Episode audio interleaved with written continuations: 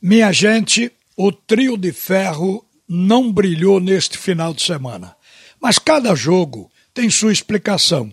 O empate do Náutico diante da equipe do Remo em 1 a 1 se deu inclusive com um gol irregular. Paiva estava impedido quando fez o gol de empate. No entanto, eu acho que o Náutico jogou a bola que sempre vem jogando. Eu vi o Náutico com a mesma intensidade, um time buscando gol. Teve vacilo porque o adversário estuda muito hoje o Náutico em razão desta arrancada do Náutico que se mantém na liderança dessa Série B do Campeonato Brasileiro. Outra coisa, não se pode estranhar um empate quando o time joga bem, porque a trajetória ela é para 38 rodadas. São 38 jogos. Então, nesse período, vai haver tropeço. Uma derrota, outro empate. Mas o importante é manter a campanha, manter esse padrão de jogo para poder estar no final entre os quatro que vão subir. E eu acho que isso não mudou. A minha visão é que foi um empate que pode ser absorvido facilmente. Agora, o time tem que continuar trabalhando, mesmo que fosse uma vitória, o Náutico teria que tirar alguns defeitos. Por exemplo, a última bola teve dificuldade de sair. O momento de Chiesa também não é dos melhores. Chiesa é um jogador importante para o grupo pela participação, pelo posicionamento tático. Embora tenha o Paiva, mas as características do Chiesa são diferentes da dele. E o Náutico não tem um substituto realmente dentro deste aspecto técnico ideal para Chiesa no banco. Isso a direção tem que continuar para buscar esse homem no mercado. Claro está que isso significa dizer que o trabalho tem que continuar. E mesmo vencendo, tem que dar continuidade a treinamentos para melhorar. Mas a visão que se teve é que o Náutico jogou com o mesmo empenho, o Náutico foi um time intenso durante os 90 minutos, e é isso que o Náutico vem fazendo na competição. No entanto, o empate do Santa Cruz foi bastante diferente, porque o Santa jogou mal, poderia perder, a lógica do jogo era a equipe do Volta Redonda ganhar a partida, mas o Volta Redonda esbarrou no goleiro Gease. Uma coisa até interessante, porque Gease não vinha jogando e quando entrou, deixou uma expectativa, porque não sabia o que poderia acontecer. Mas ele brilhou e foi o herói do jogo.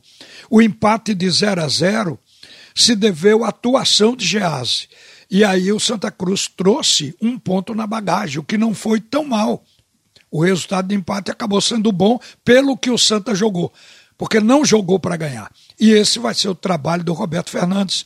O time do Santa Cruz tem dificuldade na transição, continua errando muitos passes. É um time que ainda joga muito para lateral, lateralmente, é pouco agudo.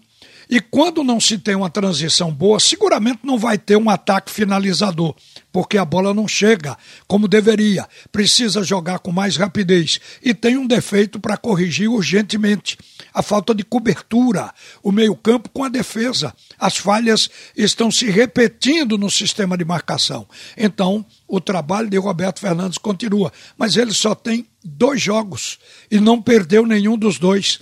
Então, ele está começando o seu trabalho e tudo poderá melhorar. E o empate do esporte, que também, assim como do Santa Cruz, o empate do esporte acabou sendo um bom negócio, porque poderia ter perdido o jogo. No primeiro tempo, a diferença do Cuiabá foi flagrante. E o Cuiabá não achou o gol na primeira etapa, mas até mereceu. Segundo tempo, com as mudanças, o esporte equilibrou mais. Mas no final, quem teve a melhor chance de gol foi a equipe do Cuiabá. Então o esporte acumula jogos sem ganhar. E isso é o que preocupa, porque a equipe não decolou ainda. O que se tem que fazer? Ver o que é que está ocorrendo no vestiário do esporte. Porque ali tem problema. Eu não sei se o atraso de salário está gerando isso, mas onde há fumaça, há fogo. E as informações de dentro do vestiário é de que já está havendo grupinhos, separações e tem líder negativo dentro do esporte e eles precisam ser detectados pela direção urgentemente. Ontem ficaram fora Patrick inexplicado, está aí nessa cortina de fumaça, e Maidana. Só que Maidana tem o caso de que não conseguiu começar bem essa temporada. Foi mal com aquele pênalti lá em Fortaleza e seguramente no jogo que ele fez o gol contra foi muito mal também. Agora, uma coisa estranha. Maidana não pediu desculpa ao grupo por aquele tapinha na bola que deu pênalti. O Maidana não se referiu ao pênalti explicando ao treinador, simplesmente não disse nada a ninguém.